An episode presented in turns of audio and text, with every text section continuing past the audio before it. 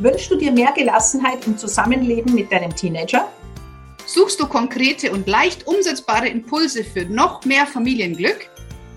Dann bist du hier genau richtig. Herzlich willkommen zu deinem Lieblingspodcast Familienglück und Pubertät. Deine Gastgeberinnen, das sind ich, Kira Liedmann, Familienexpertin und Gründerin der Akademie für Familiencoaching. Und ich, Ines Berger, Pubertätsexpertin und Elternermutigerin. Viel Spaß mit der heutigen Folge. Herzlich willkommen, schön, dass du da bist. Heute geht es um das Thema, so habe ich mir das nicht vorgestellt. Von Erwartungen und Enttäuschungen. Vielleicht kennst du das. Du beobachtest dein Kind und du schaust ihm zu und denkst dir, puh, das tut überhaupt nicht so, wie ich mir das vorstelle das tut nicht, das lernt nicht so, wie ich das gerne hätte. Der Haushalt sowieso kein Thema. das Zimmer schaut aus. Und was hat das mit dir zu tun? Wo sind denn deine Erwartungen, die du an dein Kind hast, die es vielleicht gar nicht erfüllen kann? Und das ist das, wo ich ganz oft von dieser Pubertät als Schatzkiste spreche. Diese Schatzkiste, wo du dich selber ja erkennen kannst, wo du selber herausfinden kannst, okay, warum stört mich denn das so? Weil es könnte ja auch sein, dass zum Beispiel, wenn wir davon ausgehen, dass das Kinderzimmer ein Chaos ist, vielleicht bist ja auch du nicht ganz so ordentlich, wie du es dir vielleicht von dir selber erwarten würdest.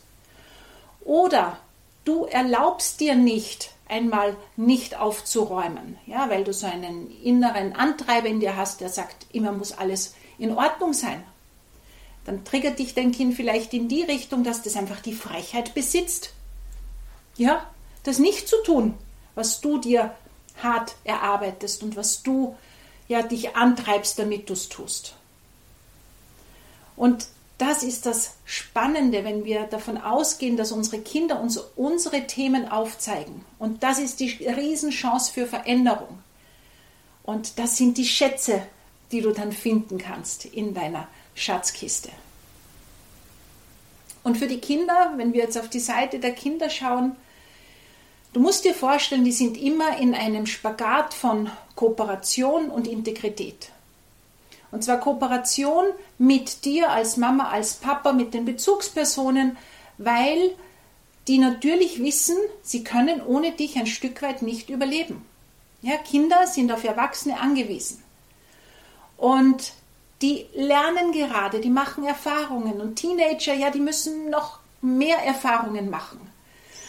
Die müssen ihre Flügel ausbreiten. Ja, die müssen Fehler machen.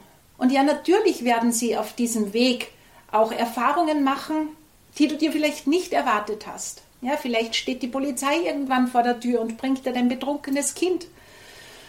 Oder du wirst in der Schule vorgeladen, weil dein Kind nicht so lernt, wie Lehrer und Schüler sich, äh, Lehrer und die Schule sich das erwarten. Aber ist das die Aufgabe deines Kindes, deine Erwartungen zu erfüllen, dich nicht zu enttäuschen? Niemand hat gesagt, dass Kinderkriegen einfach ist und Kinder erziehen und begleiten schon gar nicht. Und erst recht nicht die Teenager. Weil die probieren aus, die testen uns und damit werden wir immer auf unser eigenes Gefühl zurückgeworfen. Und wenn wir jetzt wieder zu den Teenagern schauen und vielleicht zu deinem Kind, in diesem Spagat einerseits mit dir zu kooperieren, wie ich gerade vorher erwähnt habe, und sich wertvoll zu fühlen, zu fühlen, dass du, dass es wichtig für dich ist, dass es eine Bereicherung für dein Leben ist. Ja, das ist die Kooperationsseite aber dann auch dieser Spagat zur Integrität, zu sich selber. Was, was ist denn mir wichtig? Was wünscht denn ich mir von meinem Leben? Was möchte ich denn, wer möchte ich denn mal werden? Was möchte ich für einen Beruf ergreifen? All die Dinge, das ist ja eine ganz aufregende Lebensphase. Und logischerweise, wie gesagt, machen sie Fehler und werden dich enttäuschen, aber das machen sie nicht gegen dich, sondern für sich. Und wenn Jugendliche die Chance haben, sich auszuprobieren und die Eltern und du die Verantwortung für deine Gefühle übernimmst, Denn deine Gefühle sind deine Gefühle. Dein Kind ist nicht dafür da, dass, es, dass du dich nicht schlecht fühlst. Ja, das ist leider so. Ähm, und du die Verantwortung übernimmst und sagst, puh, also ich, diesen Satz von der Kira Liebmann lieb ich, ja, mach, so habe ich mir das damals nicht vorgestellt, als ich mir ein Kind gewünscht habe.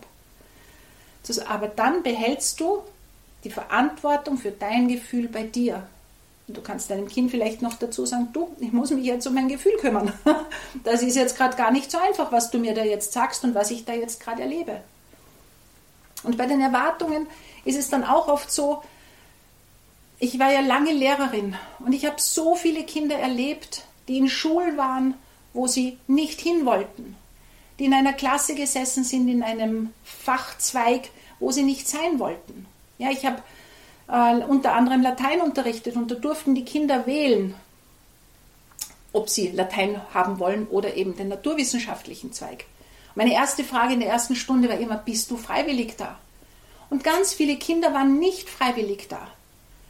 Und dann habe ich gesagt, warum bist du denn da? Ja, die Mama oder der Papa haben gesagt, Latein ist wichtig, das braucht man. Und irgendwann möchtest vielleicht einmal ähm, Latein, äh, Blödsinn, irgendwann möchtest du vielleicht einmal ähm, Jus studieren oder Medizin und da wirst du Latein brauchen.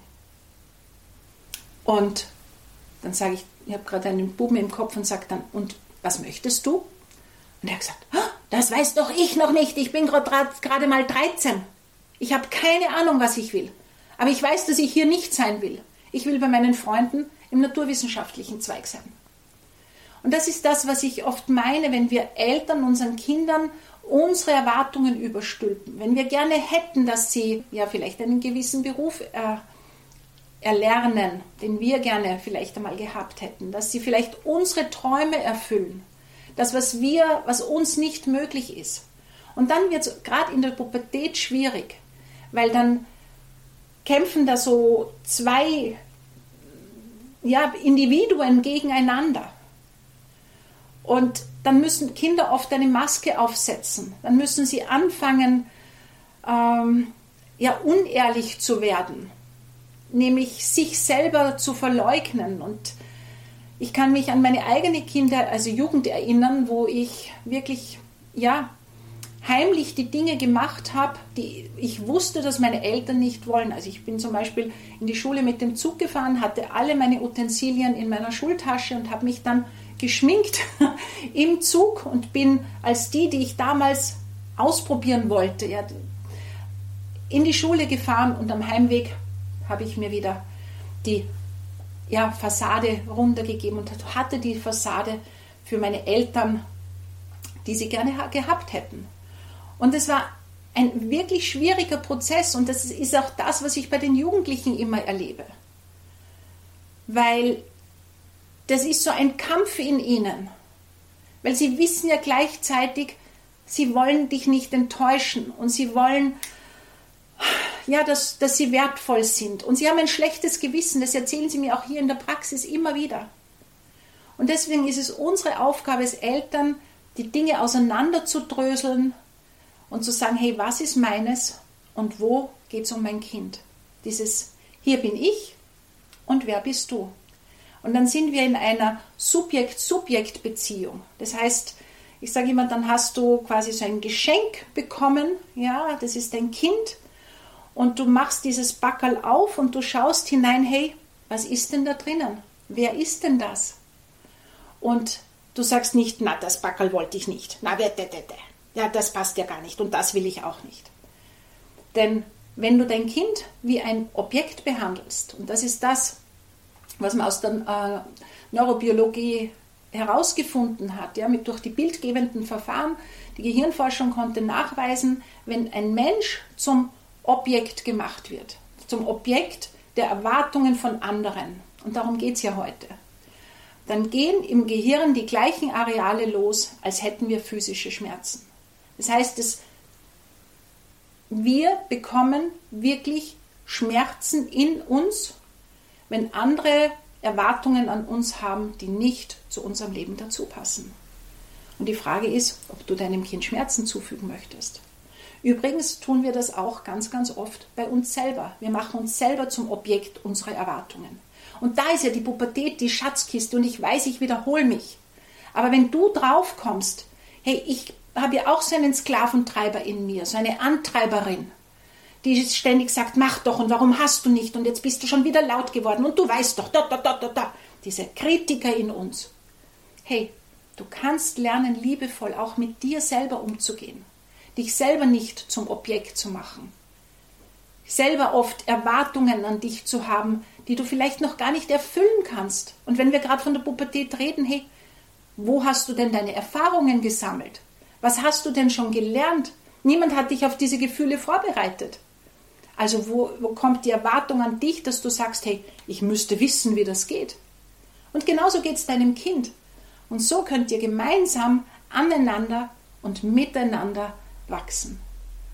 Und dein Kind kann quasi herausfinden, wer es ist und wer es sein möchte und muss nicht sich auch noch darum kümmern, wie es dir geht, wie es deinen Gefühlen geht und muss nicht gegen dich kämpfen, sondern es kann durchatmen und sagen, hey, danke Mama, danke Papa, dass ihr euch um euch kümmert, dass ihr keine Erwartungen an mich habt, die ich erfüllen muss.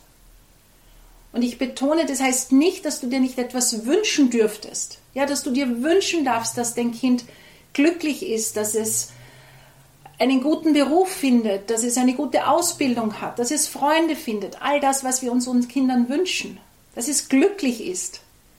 Und trotzdem, dafür bist du ab einem gewissen Alter, sprich ab der Pubertät, nicht mehr zuständig. Das muss dein Kind alleine herausfinden. Deine Aufgabe ist es, ja, dein Kind zu begleiten, Sparingspartner zu sein, zu schauen, hey, wer bin denn ich? Wo ist meine Grenze und warum ist da meine Grenze? Dich selber kennenzulernen und dann gemeinsam mit deinem Kind zu wachsen und eine Beziehung auf Augenhöhe zu kreieren, ja, wo sich alle wohlfühlen, jeder sich gesehen und wertgeschätzt fühlt. Und das wünsche ich dir, dass dir das gelingt. Und ja, ich freue mich, wenn wir uns das nächste Mal wiederhören.